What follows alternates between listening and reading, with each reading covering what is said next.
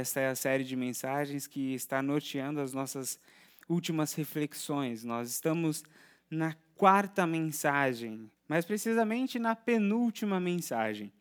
Nessa série de mensagens, nós estamos refletindo sobre este mal, que é um mal humano, que tem tocado as nossas vidas nos momentos mais diferentes e das formas mais diferentes. E a nossa busca, a nossa o nosso trabalho aqui nessa série de mensagens é encontrar as respostas de Deus para este mal, a ansiedade. E nós temos refletido sobre este tema, tomando as palavras de Paulo, as palavras que Paulo escreve a, aos Filipenses. E ali, Paulo, que estava em uma prisão, dá à igreja conselhos sobre como lidar com a ansiedade. E é interessante ver alguém como Paulo, tendo passado pelo que passou, estando onde estava, dizendo: Ei, vocês não têm motivos para viver ansiosos. Eu tenho um remédio para que esta ansiedade perca o poder, a força de atuação na vida de vocês. E aí Paulo começa a ministrar na vida daquela igreja, na vida daquelas pessoas. E Paulo traz para nós, por meio dos seus conselhos, aquilo que nós estamos chamando de remédios remédios contra a ansiedade. E o primeiro remédio que nós vimos foi a alegria, o segundo, a amabilidade, o terceiro, oração, e hoje nós vamos para o quarto remédio, que é a paz de Deus. O trecho que tem norteado a nossa reflexão é Filipenses capítulo 4, do verso 4 até o verso 9. É este trecho aqui que está sendo a base da nossa reflexão. Hoje nós vamos focar apenas nessa porção, o verso 7, que diz o seguinte: E a paz de Deus, que excede todo entendimento, guardará os seus corações e as suas mentes em Cristo Jesus. Paz de Deus. É sobre isso que nós vamos falar. Na mensagem de hoje, nós vamos entender o que significa paz de Deus, vamos entender qual é o efeito dela na nossa vida e depois vamos para um momento prático na vida de Paulo. Vamos olhar para um momento em que Paulo tinha tudo para estar ansioso, mas vamos ver como a paz de Deus foi como que um guardião, uma guardiã do coração e da mente de Paulo. E mesmo tendo todos os motivos para entrar em desespero, a paz de Deus guardou a mente e o coração de Paulo. Essa mensagem é para você que está precisando de paz. Para você que às vezes está perdendo noite de sono, para você que parece que está tudo certo em volta de você, mas dentro parece que você está em guerra. Essa mensagem é para você que também está em paz, está tudo certo com você, mas quando olha para sua volta, consegue ver pessoas sofrendo, pessoas angustiadas, pessoas ansiosas, mas não sabe o que falar para ajudar. E essas outras pessoas pode ser a sua esposa, pode ser o seu marido, pode ser os seus filhos, pode ser os seus pais, pode ser um amigo do seu trabalho. E você está muitas vezes desarmado, desmunido, sem, sem munição para combater este mal. Essa mensagem é para trazer a você um conhecimento da palavra de Deus para ser um agente de paz neste mundo.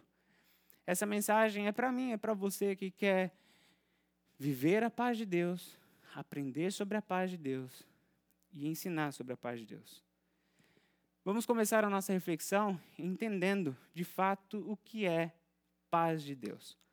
Quando nós vamos estudar o termo paz no grego, nós descobrimos que paz significa livramento de cuidado. Aqui é uma expressão que nos remete àqueles soldados que estavam em guerra, tentando proteger o seu reino, e de repente eles vencem a guerra. E depois de ter vencido a guerra, eles estão livres dos cuidados. Não precisam mais ficar tomando cuidado, não precisam mais ficar com atenção plena. Eles venceram. Ou então a guerra acabou, eles estão livres de cuidado. Paz é isso. Estar livres de cuidado. Acabou a guerra. Mas também paz significa tranquilidade, felicidade, harmonia, calma, descanso, segurança, confiança. Quando nós estudamos a palavra e o seu significado, nós descobrimos que ela não apenas significa oposto à guerra, o sentido contrário da guerra, paz é tanto essa realidade que é a ausência da guerra, mas também paz significa a ausência da ansiedade, é o extremo oposto da ansiedade. No grego, a palavra é Irene. Provavelmente poucos aqui conhecem essa palavra no grego, mas acredito que quase todos aqui devam conhecer a sua correspondente no hebraico, que é Shalom. Paz no hebraico é Shalom. E quando nós vamos entender o que significa Shalom no Antigo Testamento, no contexto hebraico, nós descobrimos que, em síntese, paz significa o estado, a realidade daquele que é bem-aventurado, aquele que é guardado, aquele que é abençoado. Nós estamos falando daquele que vivencia a realidade de uma bem-aventurança, da felicidade que vem da parte de Deus. Estamos falando daquele que é guardado, protegido por Deus. Estamos falando daquele que é abençoado, aquele que recebe a graça da parte de Deus. Este que contempla, que vivencia essa realidade em sua vida é alguém que está em paz. E o detalhe importante da palavra shalom é que ela não é vinda de nenhuma outra realidade a não ser de Deus. Shalom é única e exclusivamente um atributo, uma dádiva que só Deus pode dar. E é interessante quando nós vamos para o Antigo Testamento, nós vemos que o ponto alto da bênção sacerdotal é a paz de Deus. Veja o que a palavra de Deus nos diz lá em Números, capítulo 6, verso 24 e 26. O Senhor te abençoe e te guarde. Veja, aqui nós estamos falando de bênção, nós estamos falando de proteção. O Senhor faça resplandecer o seu rosto sobre ti e te conceda graça. Estamos falando de alegria, da verdadeira felicidade, estamos falando da graça da parte de Deus. O Senhor volte para ti o seu rosto e te dê a paz. Paz é uma realidade que Deus nos dá. Essa bênção, essa proteção, essa felicidade. Mas o Antigo Testamento também nos deixa claro que, sendo a paz uma propriedade da parte de Deus, assim como Ele pode dar, Ele também pode tirar. Jeremias capítulo 16, verso 5. Porque retirei a minha paz, o meu amor leal e a minha compaixão desse povo, declara o Senhor. Veja, quando nós olhamos para a palavra de Deus, nós nos deparamos com essa realidade. O que é paz? Paz é essa realidade que é tanto o oposto da guerra, mas é também o oposto da ansiedade. Paz é essa realidade em que nós vivenciamos a bênção de Deus, a proteção de Deus e a felicidade da parte de Deus. Mas paz é essa realidade que só Deus pode nos dar. Por que é importante nós começarmos essa nossa conversa entendendo isso? Primeiro, para entendermos que a paz de Deus é uma paz completa não é parcial. A paz que Deus pode nos dar, ela é 360 graus. Ela afeta o nosso relacionamento com o Pai, mas afeta o nosso relacionamento com o próximo. Ela afeta a nossa realidade interior, mas ela afeta a nossa realidade exterior. Ela afeta o nosso conhecimento, mas ela afeta os nossos sentimentos. Ela afeta tanto a nossa caminhada em momentos de risco, de perigo, mas também na nossa realidade de bênçãos e provisões. A paz que o Senhor pode nos dar, ela é completa. Mas também é bom a gente saber que esta realidade chamada paz, só Deus pode nos dar. É bom que estejamos cientes disso, que existe aquilo que chamamos de paz de Deus.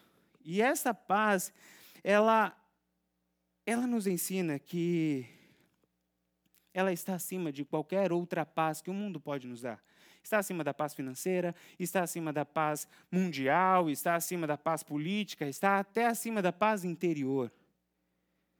A Bíblia nos ensina sobre a paz de Deus. Enquanto o mundo está falando de todas estas pazes, a Bíblia está nos falando sobre a paz de Deus. E uma das grandes causas, uma das grandes, um dos grandes porquês que a humanidade está em crise, que a humanidade está em agonia, sofrendo com todas as algemas da ansiedade, um dos motivos é porque se esqueceu da paz de Deus. E eu não estou dizendo que essas outras pazes, elas são más, a financeira, a política, a interior. Mas eu estou dizendo que elas não são suficientes. Mas a paz de Deus ela é completa. A paz de Deus ela é suficiente. As outras pazes não. Por quê? Tem como você viver em um país que está em paz, mas estar ansioso? Tem ou não tem? Tem como você vivenciar uma realidade de estabilidade financeira, mas você estar em uma guerra interior? Tem como você você ter saúde e, ao mesmo tempo, ter ansiedade. O que isso nos mostra? Que, embora essas outras pazes sejam importantes, elas não são suficientes. Mas a paz de Deus, ela é suficiente. Porque com a paz de Deus tem como você estar no meio da guerra, estar em uma crise financeira e estar enfermo e mesmo assim estar em paz. Porque a paz de Deus é suficiente. E veja, o que Paulo está nos dizendo é que sim, a paz de Deus é suficiente, a gente consegue ver isso nos efeitos dessa paz. E a gente vai para essa segunda parte da nossa reflexão: quais são os efeitos dessa paz na nossa vida? Paulo vai nos dizer que o efeito dessa paz é que ela guarda os nossos corações. A paz de Deus guardará o seu coração e o seu entendimento. Essa palavra guardar aqui, ela vem do contexto militar. É, a guarda militar é manter o estado de ordem e de segurança.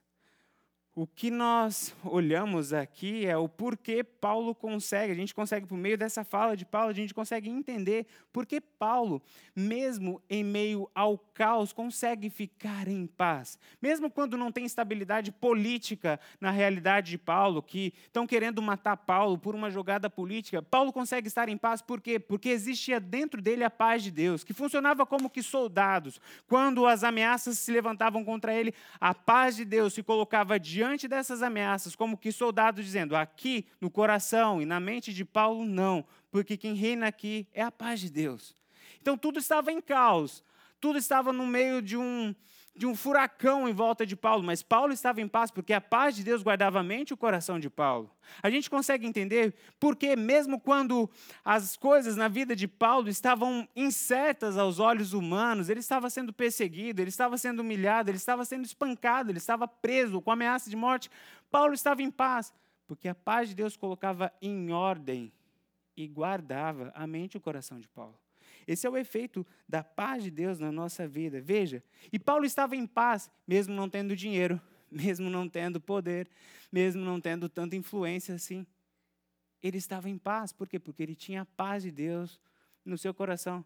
Esse é o efeito que a paz de Deus gera na nossa vida. Aqui nós fechamos a parte conceitual sobre paz. O que é paz e qual é o efeito na nossa vida? Qual é a função dessa primeira parte da mensagem. Voltar os nossos olhos para aquilo que realmente importa na nossa caminhada aqui na Terra. Às vezes a gente está acreditando que a nossa paz vai vir quando tivermos um valor X na conta bancária. Virá quando assumirmos tal posição. Virá quando conseguimos abrir tal negócio. Virá quando chegar tal documento.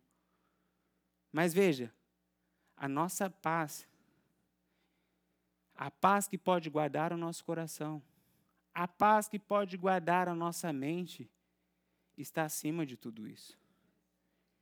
E essa compreensão deve mudar a nossa forma de ver o mundo, isso deve mudar as nossas prioridades e deve mudar a nossa busca. Porque muitas vezes a gente está sofrendo em ansiedade, estamos sofrendo em agonia, porque estamos tomando o remédio errado para tratar um problema legítimo. Essa ansiedade que você sente, essa paz, essa falta de paz que você está sentindo, ou essa luta que as pessoas que estão à sua volta estão enfrentando, existe uma resposta, existe um caminho, se chama paz de Deus. E a gente tem se esquecido disso. A gente tem buscado a paz política, temos buscado a paz econômica, temos buscado até a paz interior. Mas o fato é que a única paz que tem o poder de guardar a nossa mente, o nosso coração, se chama paz de Deus paz de Deus. Existe uma paz verdadeira e ela tem um nome: paz de Deus. Agora vou trazer um exemplo, uma história na vida de Paulo que vai nos ensinar de uma maneira prática quais são os elementos dessa paz de Deus e como nós podemos cultivar ela na nossa vida. Esse é um ponto muito importante. Porque nós sabemos que existe essa paz da parte de Deus, mas a nossa dificuldade é como trazemos ela para a nossa vida, como trazemos ela para as nossas dores, como trazemos ela para a nossa espera, que muitas vezes nos agonia, como trazemos ela para a nossa tempestade. Como isso faz efeito, como isso guarda minha mente e o meu coração quando as coisas estão em desordem no nosso mundo. A melhor coisa para responder essa pergunta é perguntar para Paulo: Paulo, explica um pouco melhor como funciona essa paz de Deus. E quando nós olhamos para a palavra de Deus, nós conseguimos ver Paulo tendo uma experiência onde a paz de Deus como que abraça Paulo e fala: Paulo, eu estou contigo, fique em paz. Essa experiência, na verdade, é uma tempestade. Nós vamos falar sobre tempestade e a paz de Deus. Geralmente, quando nós falamos de tempestade, nós somos remetidos ao texto dos discípulos que estavam enfrentando a tempestade e Jesus apareceu. Ou então que Jesus estava dormindo no barco e acordou e acalmou a tempestade. Mas a tempestade que nós vamos olhar hoje é uma tempestade que Paulo participou. E diga-se de passagem, essa tempestade foi um tanto quanto mais intensa, foi um tanto quanto mais desafiadora.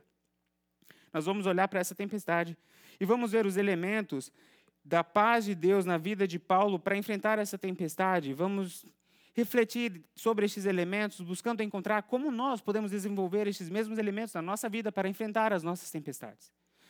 Essa história da tempestade de Paulo está no texto de Atos, capítulo 27, do verso 13 ao verso 44. Nós não vamos ler a passagem toda, por ser uma passagem muito extensa, mas eu vou fazer apenas um resumo aqui.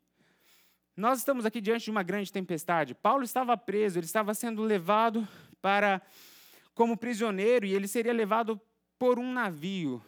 E ao entrar neste navio, Paulo fala: Olha, não vamos viajar agora, o clima não está bom, nós vamos enfrentar, enfrentar a tempestade, mas ninguém deu ouvido para ele. E lá estava Paulo e mais de 200 pessoas naquele navio.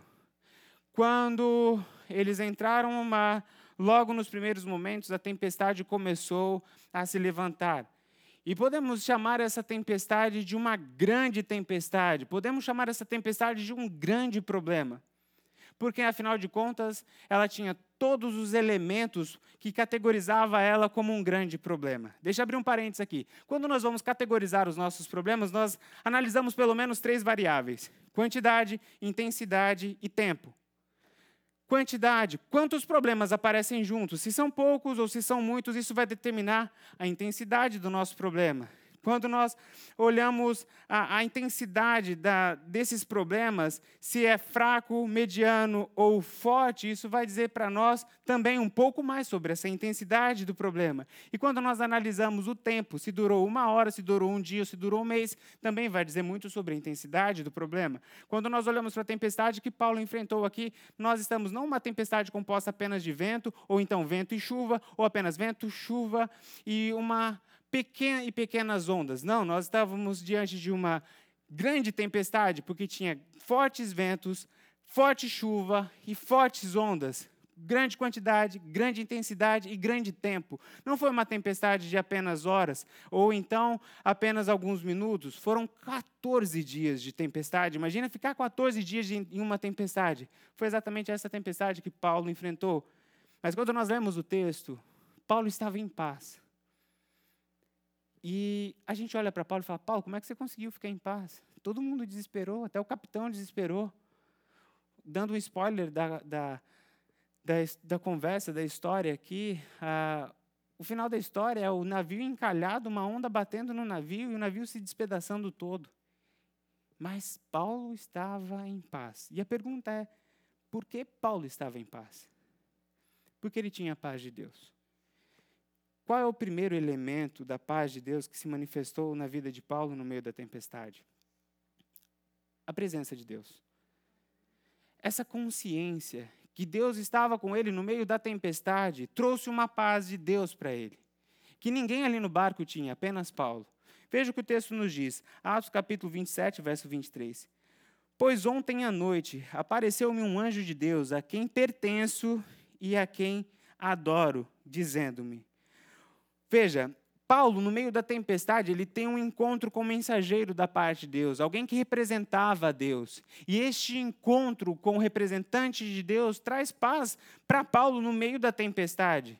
Esta realidade, Deus está comigo, acalmou o coração de Paulo no meio da tempestade. Isso é paz de Deus. É consciência que Deus está conosco no meio da tempestade.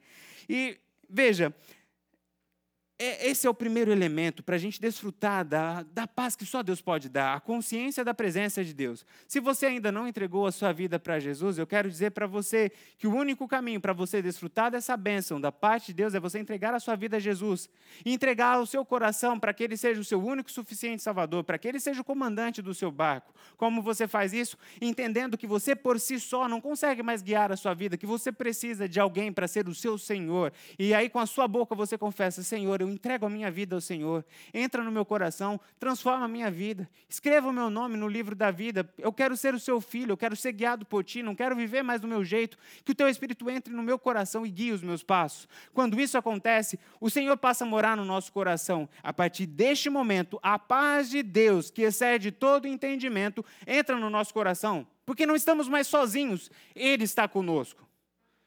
Agora, se você já entregou o seu coração a Jesus, eu quero dizer para você, o Senhor está contigo no meio da tempestade, ainda que você não veja, ainda que você não ouça, ainda que você não o sinta, Ele está lá com você. Este é o nosso Deus, e essa compreensão da presença de Deus tende a acalmar o nosso coração no meio da tempestade. Eu sei que é difícil, eu sei que é difícil no meio da tempestade a gente acreditar que Deus está com a gente. Ainda mais quando a gente não vê, ainda mais quando a gente não ouve, ainda mais quando a gente não sente. Mas eu quero dizer para você, creia, Deus está contigo. Se você entregou sua vida ao Senhor Jesus, Ele está com você. E essa compreensão te trará paz. E eu sei, é difícil, é difícil muitas vezes acreditar nisso. Mas uma dica, um conselho. Se você conversa com Ele todo dia, vai ficar mais fácil para você acreditar nisso que Ele está com você? Porque você está conversando com Ele todo dia, quando você levanta, quando você caminha, quando você enfrenta as suas guerras. Muitas vezes é difícil a gente acreditar que Deus está conosco, mas se nós exercitamos esse diálogo com Deus, se torna mais fácil ter a consciência que Deus está conosco. E quando nós temos essa consciência de uma maneira forte no nosso coração, a paz de Deus, que excede todo entendimento, invade o nosso coração. Ele está comigo. Está afundando, está quebrando, está jogando tudo fora, o barco está indo aos, aos pedaços. Eu estou tranquilo, Deus está comigo. Eu terminei algumas semanas atrás de ler 1 Samuel e 2 Samuel. E esses são os livros que narram a história do rei Davi. E tem uma parte na história do rei Davi que é muito interessante. É quando Saul está perseguindo Davi. E Davi está no deserto, sendo perseguido por um rei, todo momento ameaça de morte, ameaça de morte. Ele está ali no deserto, sendo ameaçado, perseguindo, sendo perseguido por um grande rei, mas Davi está como? Está em paz. E aí a gente vai entender por que Davi está em paz. E é interessante porque o texto narra as inúmeras conversas de Davi com Deus e, Deus, e Davi conversa muito com Deus. Oh Deus, para onde eu vou agora? Oh Deus, e agora? O que, que eu devo fazer?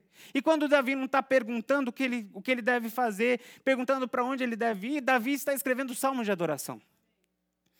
E por conta desses diálogos com Deus, por conta desses diálogos falando do seu coração, adorando a Deus, a consciência que eles estavam no deserto, que Saul estava perseguindo, não tomava conta da, do coração dele, trazendo ansiedade e desordem, porque ele tinha plena a consciência que, mesmo tendo deserto, mesmo tendo Saul, ainda existia Deus. E veja o que Davi escreve. Deixa eu compartilhar apenas um dos salmos que ele escreve neste período. É o salmo que está no. É o Salmo 57. Olha o título do salmo. O título do salmo é quando Davi fugiu de Saul para a caverna. Depois a gente vai para o texto de o versículo 4. Veja que está no versículo 4. Eu estou em meio a leões, ávidos para devorar. Seus dentes são lanças e flechas, suas línguas são espadas afiadas. Verso 7. Meu coração está firme, ó Deus, meu coração está firme. Cantarei ao som de instrumentos. Peraí, ele não estava falando que ele estava no meio de leão, peraí, ele não estava falando que estava no meio de flechas, mas como assim meu coração está firme? Como assim eu vou cantar? É porque eu tenho ciência que Deus está comigo. É porque eu tenho consciência que o meu redentor vive. É porque eu tenho consciência que eu não estou só. Isso é a paz que excede todo entendimento. Meus irmãos, o que você precisa, o que eu preciso, é a paz de Deus. E a paz de Deus vem com essa consciência da presença de Deus. E nós precisamos desenvolver essa consciência da presença de Deus por meio do nosso relacionamento com Deus. Quanto maior for a nossa consciência e melhor for o nosso relacionamento com Deus, menores serão as nossas ansiedades, menores serão os nossos medos e maior será a nossa alegria e os nossos louvores. Uma paz que excede todo entendimento. A segunda forma como a paz de Deus se manifesta na vida de Paulo, no meio da tempestade, é por meio da palavra de Deus. Veja. Veja o que o texto nos diz. Atos capítulo 27, verso 23 e 24.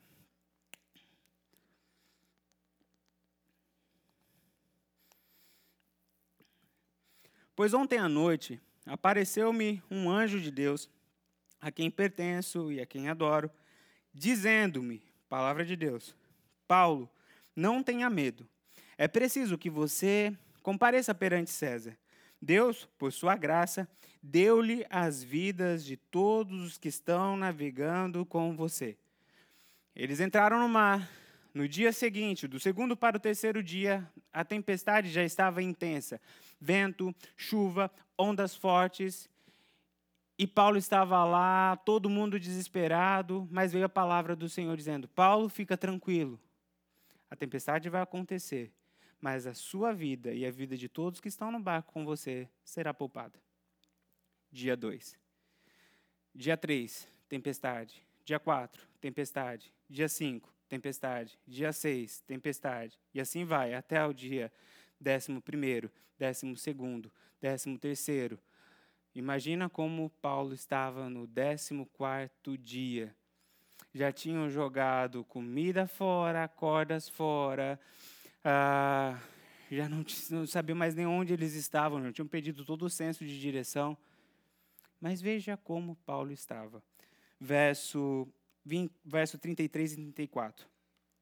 Pouco antes de amanhecer, Paulo insistia com todos que se alimentasse, dizendo: Hoje faz 14 dias que vocês têm estado em vigília constante, sem nada comer. Agora eu os aconselho a comerem algo, pois só assim poderão sobreviver. Nenhum de vocês perderá um fio de cabelo sequer. Veja, a, a, fé de Paulo aqui na palavra de Deus é algo que nos ensina. Ele recebe uma palavra no segundo, do segundo para o terceiro dia, 14 dias passam, meus irmãos, 14 dias de tempestades. Não são 14 minutos de tempestades, são 14 dias. Mas as circunstâncias continuaram ruins, o tempo foi passando, mas nada disso mudou. A fé de Paulo na palavra de Deus. O tempo vai passar, eu não sei quanto tempo vai durar essa tempestade, mas eu creio que nenhum fio de cabelo de vocês vai se perder. Por que, Paulo, você acredita nisso? Porque eu acredito na palavra de Deus. Meus irmãos, isso precisa ser para nós um grande ensinamento. Nós precisamos confiar na palavra de Deus. Às vezes nós somos tomados pela ansiedade quando a variável tempo se estende mais do que gostaríamos. Ou então do que imaginávamos. Senhor, eu tinha me programado para passar por uma dificuldade, mas 14 dias é demais. Será que essa palavra é real? Será que o que o Senhor me disse é, é verdadeiro? Quando nós olhamos para a história de Paulo, nós aprendemos que, independente do tempo, a palavra de Deus não muda. Quando nós estudamos a palavra de Deus, nós descobrimos que um dos atributos da palavra de Deus é que ela é eterna. Céus e terra passarão, mas a palavra de Deus não passará.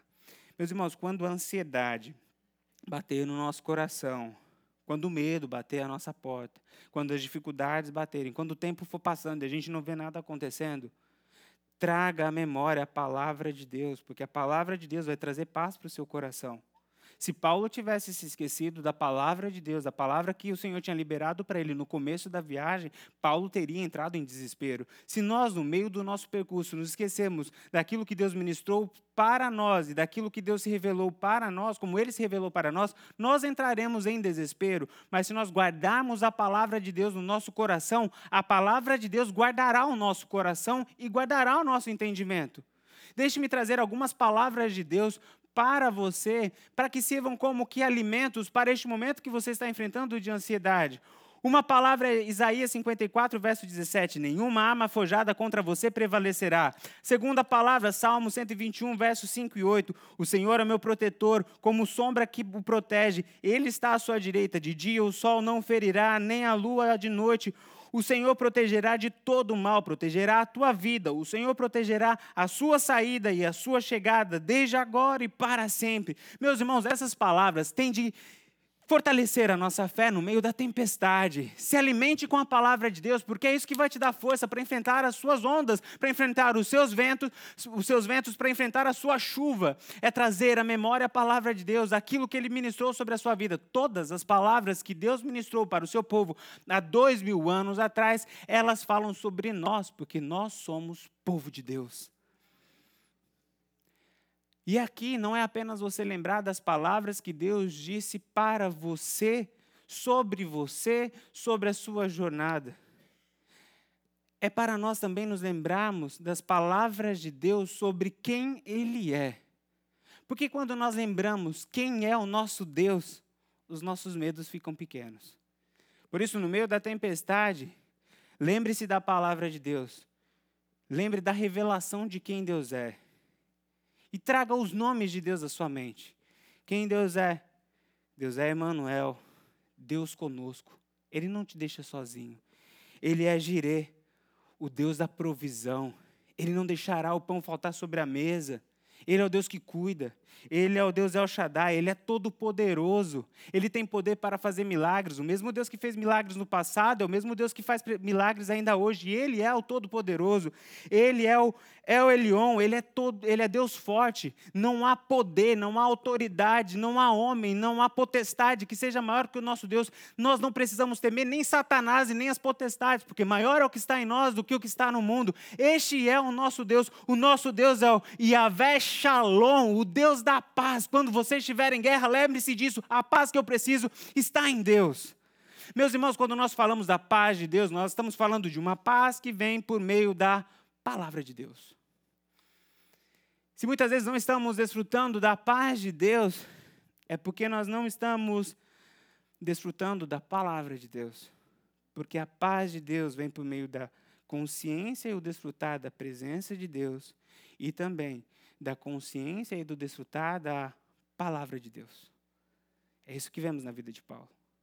E o terceiro e último elemento é a provisão de Deus.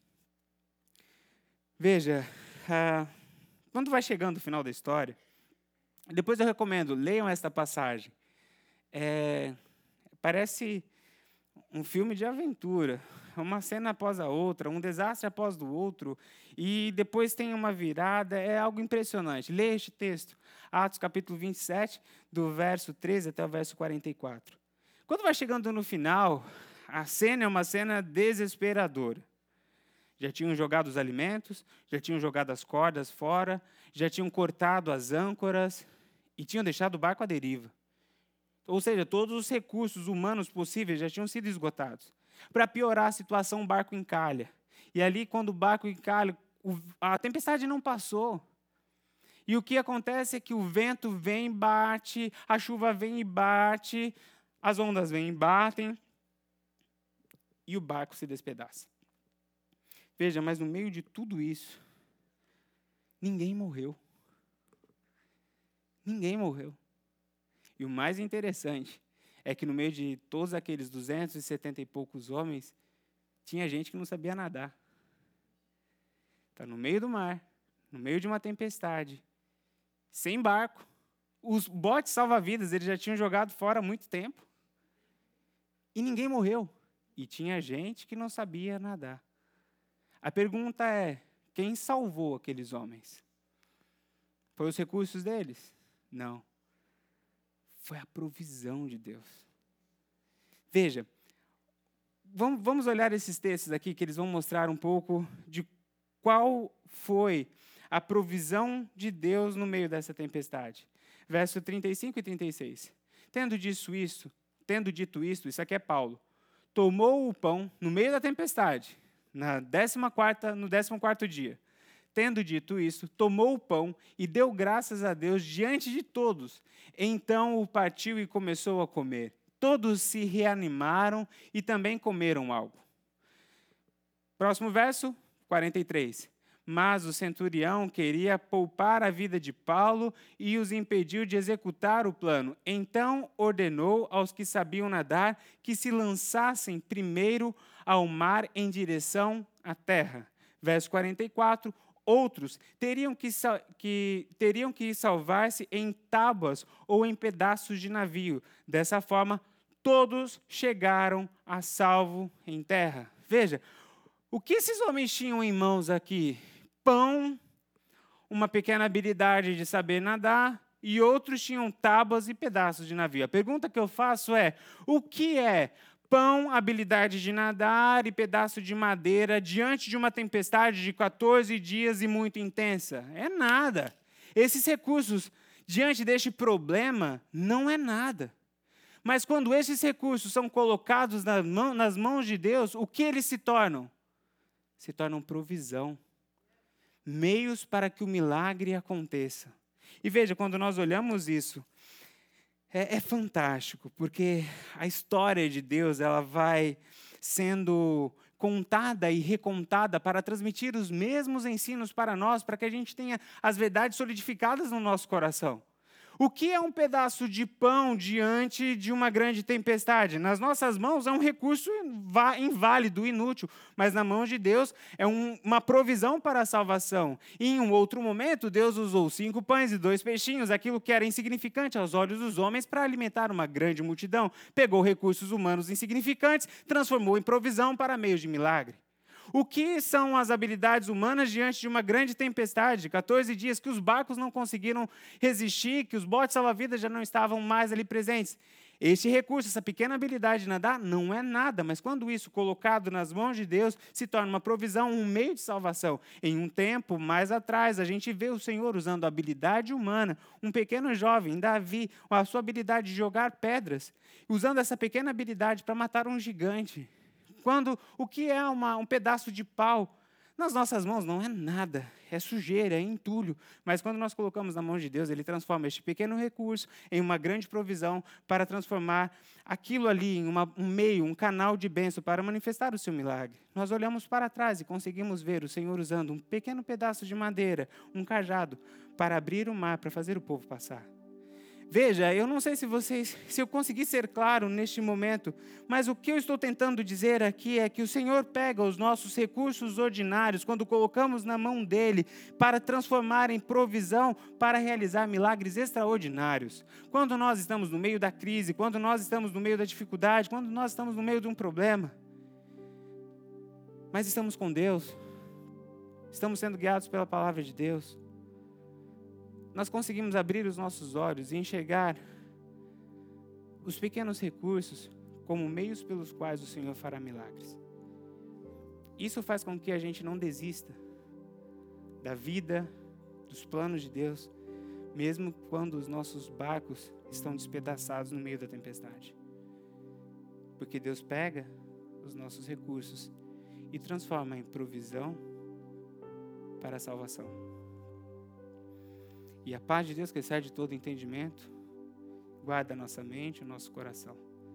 Por isso, enquanto todo mundo está vendo apenas um barco despedaçado, porque temos Deus, olhamos com olhos de esperança e falamos: Ei, aqui nós temos vários botes salva-vidas. É só cada um pegar um pedaço de tábua e o Senhor vai nos conduzir para a praia. Mas eu não sei nadar. Ei, não é sobre você saber nadar. É sobre a promessa de Deus que repousa sobre a sua vida. A única coisa que você tem que fazer é obedecer. Pega essa tábua e bate o pé. E você vai ver que, dia após dia, a tempestade vai ficando para trás e uma nova história vai começando. E a paz de Deus, que excede todo entendimento, guarda o nosso coração.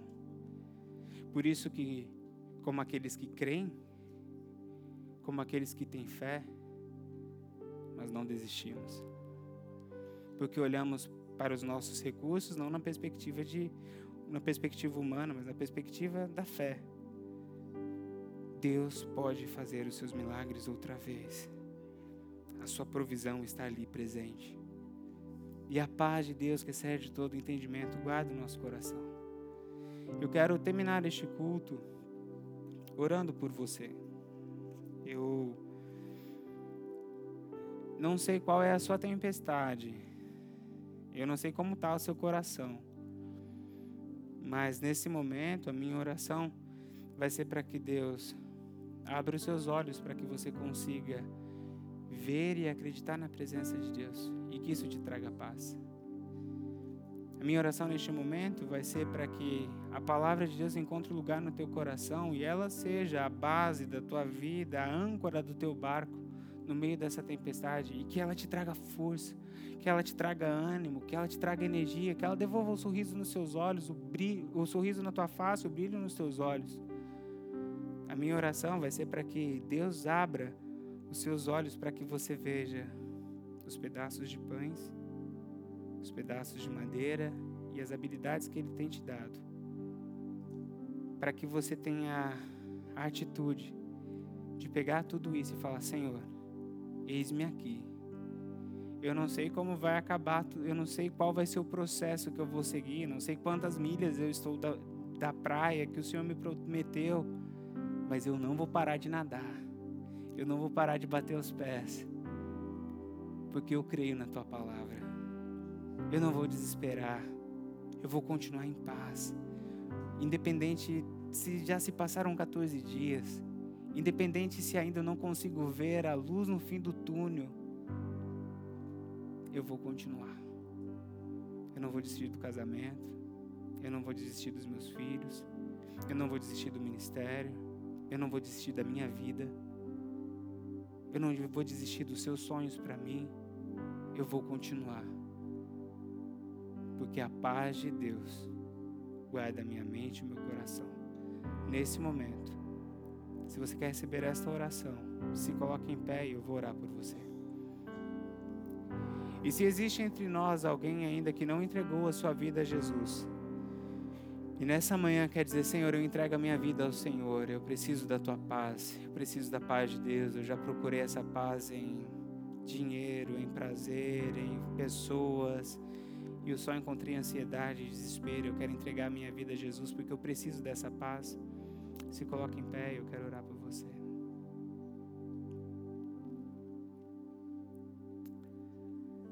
Senhor nosso Deus e nosso Pai, nós queremos te agradecer pela tua palavra. Queremos te agradecer pela tua paz. Obrigado, Pai, porque o Senhor está conosco. Obrigado porque o Senhor fala conosco. Obrigado porque o Senhor é o nosso provedor. Pai, não nos deixe esquecer disso. Ajude-nos a cultivar cada vez mais a compreensão dessas realidades na nossa vida. Em nome de Jesus, Pai. Eu peço para que o Senhor traga paz aos corações, traga paz aos enlutados, traga paz aos que estão em guerra, traga paz aos enfermos, traga paz, ó Pai, àqueles que estão enfrentando dificuldades no seu casamento. Pai, que a tua presença se manifeste, que a tua palavra seja proclamada e que a tua provisão, ó Pai, seja vista, celebrada e ministrada na vida de cada um dos meus irmãos e irmãs, Pai. Nós clamamos pela paz de Deus.